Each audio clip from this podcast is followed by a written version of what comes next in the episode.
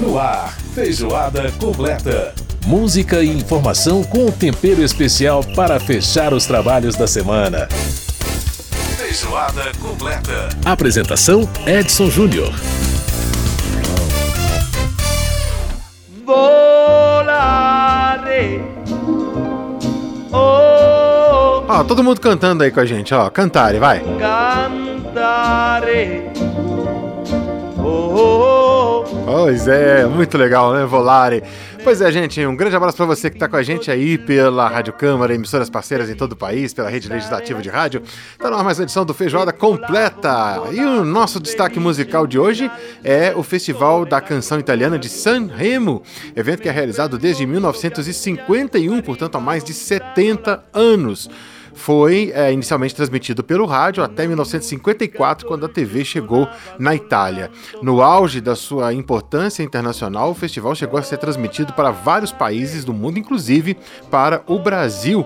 Mesmo não sendo mais eh, um grande evento internacional, né, tão reconhecido, ainda o festival é um acontecimento para os italianos que falam, não falam de outro assunto antes, de- durante e depois do evento. Né? O primeiro grande sucesso mundial que saiu do Festival de Sanremo foi justamente essa canção que a gente está ouvindo ao fundo, que se chama Nel Blu di Pinto di Blu, exatamente com. eh, ficou mais conhecida como Volare, né? Do cantor italiano Domenico Nodugno. Ela que venceu o festival em 1958. Gli occhi tuoi belli che sono blu come un cielo trapunto di stelle Vamos junto? Vamos lá? Todo mundo cantando, hein? volare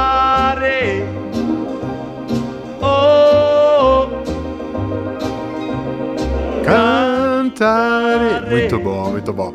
Bom, gente, vamos falar aqui dos nossos destaques do programa de hoje, né? O nosso primeiro bloco, a gente tem um papo aqui com o deputado Rogério Correia, do PT de Minas Gerais, sobre as atividades da comissão externa da Câmara que acompanha os desdobramentos dos crimes ambientais de Brumadinho e Mariana, né? O rompimento aí das barragens é, do Córrego do Feijão e do Fundão.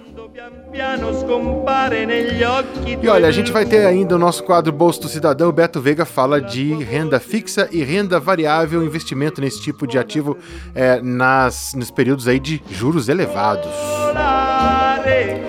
E no nosso caldo cultural, a gente conversa sobre a arte Xerox, né? Uma exposição é, no Museu de Arte de Brasília mostra um pouco do que foi esse movimento que se notabilizou nos anos 70. nel E como a gente está falando de música, vamos voltando a falar de música do Festival de Sanremo. É, o festival é da música italiana, podem participar artistas estrangeiros desde que cantem em italiano, né? Porque tem que ser italiano.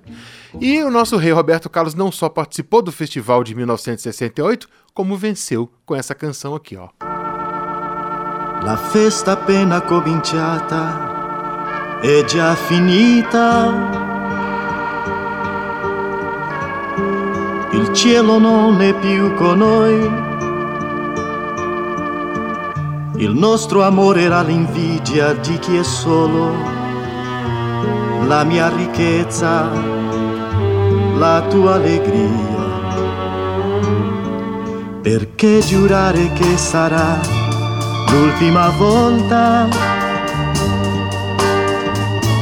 il cuore non ti crederà,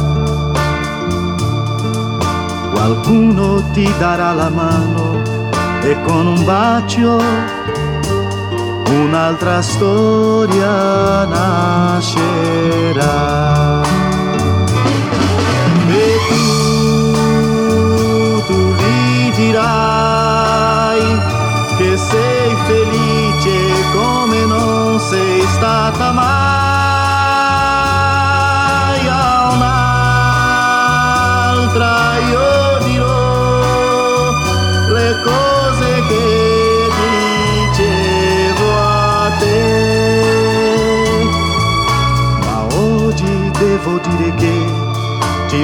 Bene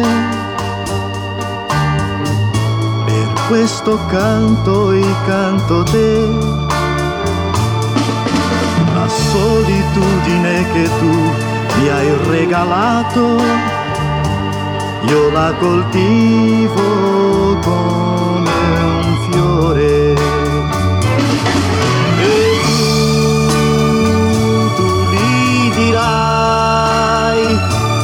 sei felice come non sei stata mai. A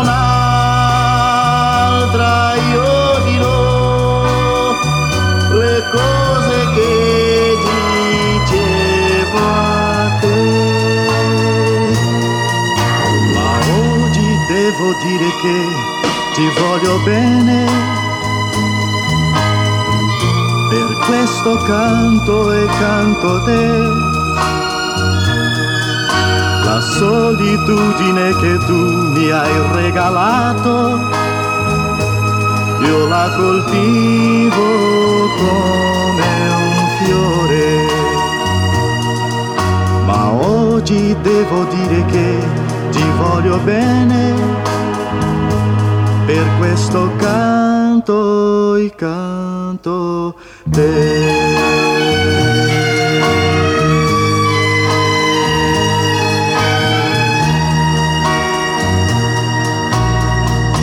Tá aí o rei Roberto Carlos cantando pra gente Canzone per te, uma canção composta por ele e pelo Sergio Endrigo, grande cantor, compositor italiano. Enfim, ganhou o Festival de Sanremo de 1968, ele que foi o único brasileiro a conseguir esse feito.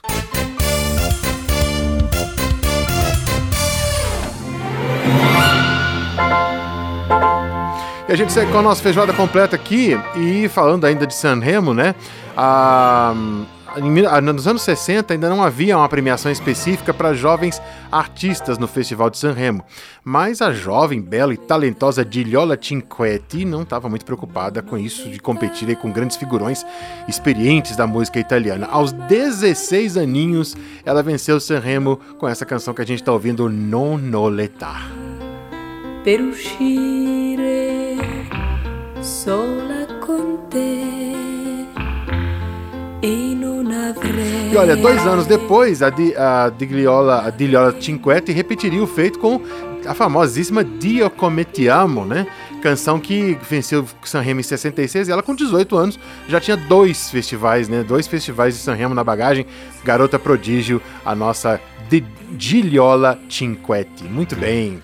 Bom, gente, vamos então para os assuntos aqui da Câmara dos Deputados que recriou, né, reinstituiu aqui a, na nova legislatura, a comissão externa que está acompanhando e fiscalizando as reparações por causa dos crimes ambientais da Vale da Samarco, né, é, que devem né, promover reparos por causa desses crimes ambientais é, as consequências, né, os danos ambientais e sociais do rompimento das barragens do córrego do Feijão em Brumadinho e do, do Fundão em Mariana.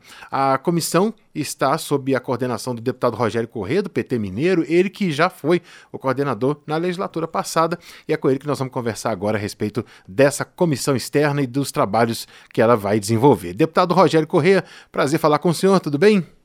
Tudo bem, Edson. Agradecer aí, parabenizar pelo trabalho de vocês. Estamos aí, na luta. Pois bem, deputado, vamos falar então sobre essa comissão externa. É, o senhor está é, de volta à, à coordenação dela que foi uma comissão que na, na legislatura passada já foi criada exatamente para poder acompanhar toda essa questão né, das consequências dos crimes ambientais aí de Brumadinho e também Mariana.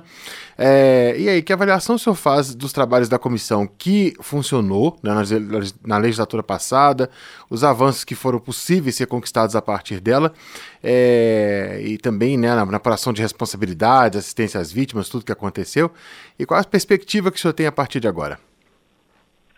É uma comissão muito necessária. Na verdade, esta comissão deste ano, nós vamos fazer um acompanhamento daquilo que foi produto de negociação sobre as melhorias e ressarcimento àqueles que foram vítimas do crime da Vale lá em Brumadinho e também Mariana. Em Brumadinho foi o rompimento da barragem uhum. que matou 272 pessoas. E foi feito um acordo, mas esse acordo anda a passo tartaruga, muita reclamação. Muitos não receberam os benefícios, as obras ambientais também não, ainda não foram ativadas na sua totalidade.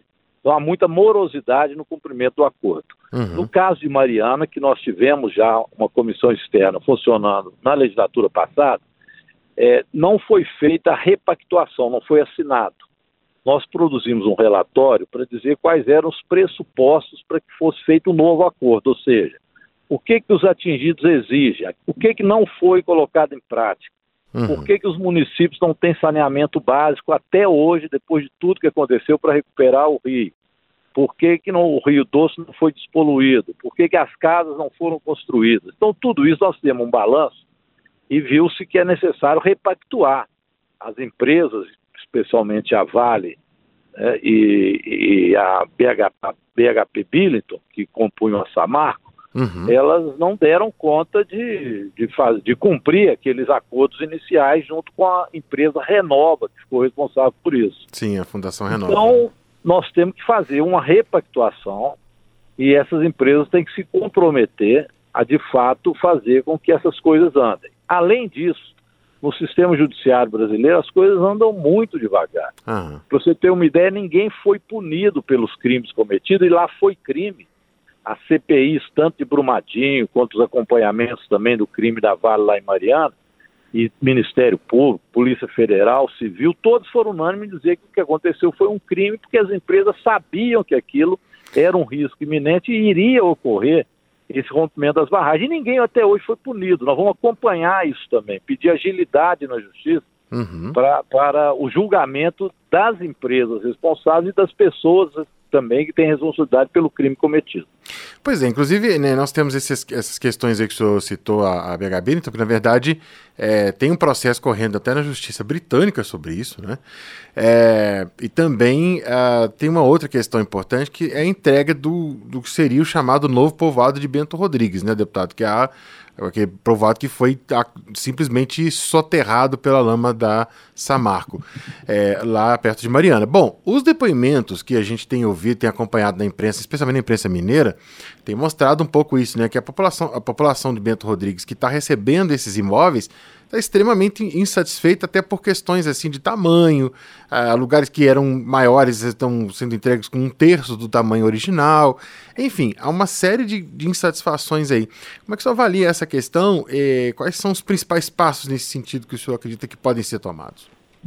Esse caso de Bento Rodrigues é exemplar de que não deu certo, não foram repactuados e não, o acordo não fez com que as pessoas fossem e tivessem acesso a, a direitos que foram destruídos. Uhum. Bento, Bento, Rodrigues eh, não está pronto até hoje, imagina, sete anos e meio, né? e até hoje as pessoas moram ainda de aluguel lá em Mariana, em Ouro Preto, não foram deslocadas até hoje para o novo Bento Rodrigues. Ainda falta muito são das moradias. E olha, sete anos e meio depois, muitos já não querem nem retornar, não tem condições, as famílias já já estão com outros afazeres. Bento Rodrigues era uma comunidade em que eles, é, como, como toda comunidade de agricultura familiar, tinham produções, por exemplo, de geleia de pimenta. Eu fui delegado do Ministério do Desenvolvimento Agrário na época, nós levamos para lá é, aquelas casas digitais que ajudaram lá na, a que eles pudessem modernizar, nós colocamos recursos para geração de renda, Aquilo tudo foi destruído. Então as pessoas viviam disso, viviam da renda dos seus produtos de agricultura familiar, de atividades né, que eles tinham na região. Uhum. Agora, sete anos e meio depois, imagina, a vida é outra. Então é. há muita insatisfação. Então é, a morosidade é impressionante. Depois de um crime terrível como aquele. E olha que depois de Mariana, é, quatro anos depois, ainda vem o crime de Brumadinho. É, é. Ou seja, as empresas, por, por não ter, terem sido punidas, achavam, acharam, né? E há, talvez achem até hoje que podem repetir os mesmos erros. Eu falo até hoje porque várias barragens Estão... em Minas Gerais, a comissão também vai ver isso, uhum. não foram descomissionadas, não foram desativadas, são barragens de risco. É. Essas barragens é, podem se romper, algumas delas a qualquer instante e eles não descomissionaram, não retiraram essas barragens e elas ficam como um risco na cabeça de comunidades inteiras. É, especialmente essas, essas amontantes que são as mais perigosas realmente, né? Agora, é, de... a legislação, Edson, até nós mudamos, viu, legislação, uhum. proibindo barragem montante, obrigando esse é outro ponto que nós vamos ver também que a comissão vai acompanhar. É. Como é que está a implementação da legislação, quais foram implementadas e qual legislação que falta a gente aprovar. Eu cito aqui o, a Política Nacional dos Atingidos de Barragem. Uhum. Foi aprovada na Câmara, mas ainda não foi. Alô? Ecocídio, crime de ecocídio. Essa também foi aprovada na Câmara e não foi no Senado. O uhum. que nós conseguimos transformar em lei foi uma nova lei de segurança das barragens, que é uma lei bem mais avançada, mas que nós precisamos de ver também a implementação dela. Então nós vamos cuidar também da parte da legislação. Pois é, eu só falo isso a respeito dessa questão das empresas, né, da, dessa questão da responsabilidade, da, da empresa sentir a vontade para continuar com as mesmas práticas. E é interessante porque a gente, né, Minas passou por diferentes governos de diferentes partidos, orientações ideológicas, enfim. E a, a gente, esse problema das barragens, a gente não consegue nem vislumbrar o começo de tão antigo que é, afinal de contas, também não vislumbra muito o final dele, porque a gente não sabe quando é que isso vai parar e se vai parar. E a Minas Gerais virou um, um queijo suíço gigante, né, deputado? Cheio de buraco para todo quanto é lado, tudo cavado. E o que acontece, especialmente, a gente está vendo agora com a Serra do Curral, o problema se repetindo ali no cartão postal de Belo Horizonte, especialmente do lado de Nova Lima, toda, toda esburacada a Serra do Curral. Verdade. É, que força é essa, deputado, que essas empresas têm que resistir à fiscalização? Quer dizer, ó, a gente tem a Secretaria, de a Secretaria Estadual de Meio Ambiente, tem a Secretaria de Minas e Energia, tem o Ministério das Minas e Energia, tem a, a Agência Nacional de Mineração, quer dizer, órgãos de fiscalização não faltam.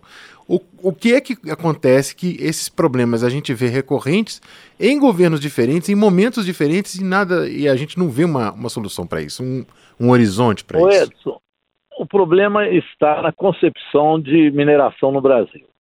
Antigamente, antes do processo de privatização, essa privatização é uma praga que assola o Brasil. Eu preciso dizer isso, porque o mesmo nós não podemos permitir que aconteça na Petrobras. O governo Bolsonaro quis privatizar a Petrobras, seria um desastre, assim como foi o processo de privatização da mineração no Brasil. Getúlio Vargas criou, na época, a Companhia Siderúrgica Nacional ela era exatamente para que, através da extração do minério, nós pudéssemos produzir aço. Com isso, você gera emprego e industrializa o país. Uhum. Quando fizeram o processo de privatização, já na, na, era tucana, onde era chique falar em neoliberalismo, privatização, eles privatizaram todo o setor minerário no Brasil. Então, nós passamos a exportar minério, não mais a produzir estrategicamente com uma concepção nacional. Então, foi privatizada a CSN, e foi privatizada a Vale, que era a Vale do Rio Doce. A partir daí, o que essas empresas fizeram? Exportar minério. Então, nós já não fazemos extração de minério para produção de aço. A gente extrai minério para mandar para fora. Uhum. E aí passou-se a mandar a maior quantidade possível de minério, matéria-prima primária, e, portanto, que não agrega valor, Sim. não industrializa Sim. e não gera emprego e também não paga imposto, porque eles facilitaram, através da Lei Candir, que as empresas fizessem exportação sem pagar ICMS. Então, uhum. Então, qualquer botequim de esquina paga por imposto de circulação, mercadoria e serviço. Mas as exportadoras brasileiras não pagam, porque é uhum. é para exportar produtos, commodities, não paga imposto. Então, nós viramos um país exportador de matéria-prima.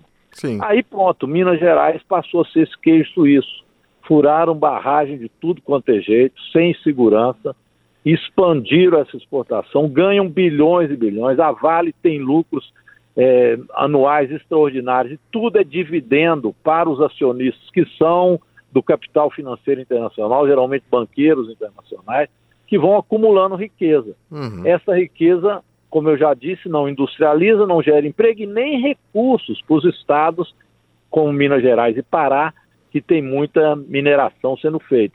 E não se tem, portanto, os cuidados também de segurança, a legislação não avançou da forma que avançou a exportação. Então, nós precisamos de mudar o modelo estratégico brasileiro. Não é simples, uhum. porque a pressão é muito grande, as empresas exportadoras são muito poderosas, tem um lobby muito grande, mas nós temos que melhorar essa legislação. Eu, por mim, tenho até um projeto de lei que fala disso, é, eu entraria na pauta da sociedade brasileira a reestatização da Vale para se transformar de novo na Vale do Rio Doce. E que nós tivéssemos uma companhia siderúrgica nacional, por exemplo, que fizesse estrategicamente o controle daquilo que é retirado de minério e que a gente industrialize o Brasil para o seu desenvolvimento econômico. Bem, na, na, comissão, nós trabalhamos, quando fizemos o relatório agora, na comissão externa da, do crime né, da Vale Mariana, dessa repactuação, de um desenvolvimento regional na bacia do Rio Doce que leve em consideração também outras atividades importantes, uhum. que não seja apenas a, a, a, a vivência é, completamente dependente apenas da exportação de minério. Então, nessa região, é uma região rica, ela pode ter outros desenvolvimentos. Então, sim, sim. nós solicitamos, por exemplo, que fosse com o recurso é, que, que a Vale nos deve pelo crime cometido, que nós fizéssemos uma Universidade Federal no Vale do Rio Doce, que fizesse exatamente cursos e estudos sobre novas cadeias produtivas. Sim. Eu acho que nós temos que é, repensar também esses modelos, viu? Então isso está também no âmbito da comissão. Maravilha. Deputado Rogério Corrêa, do PT de Minas Gerais, conversando aqui com a gente. Deputado, quero agradecer muitíssimo a sua presença aqui com a gente. É sempre bom, é uma conversa muito produtiva e falando aí sobre esse, esse, essa questão e outras questões importantes que a gente vai tratando aqui né, na cobertura que a gente dá aos trabalhos da casa. Obrigado aí pela participação. Um grande abraço para o senhor. Bom, bom trabalho aí, boa sorte. Obrigado. Eu que agradeço e toda a equipe da Rádio Câmara e o trabalho maravilhoso que vocês fazem de informação ao povo brasileiro. Um grande abraço. Um grande abraço. Muito bem, a gente ouviu aí o deputado Rogério Correia conversando com a gente do PT de Minas Gerais sobre a comissão externa e acompanhando, portanto, todas essas questões que estão ligadas aí à tragédia né, da Vale em é, Brumadinho e também Mariana. Bom, a gente vai para um pequeno intervalo, você fica aí com um pedacinho mais da Dilhola Cinquete com Nonoletar e a gente volta daqui a pouquinho aqui no Feijoada.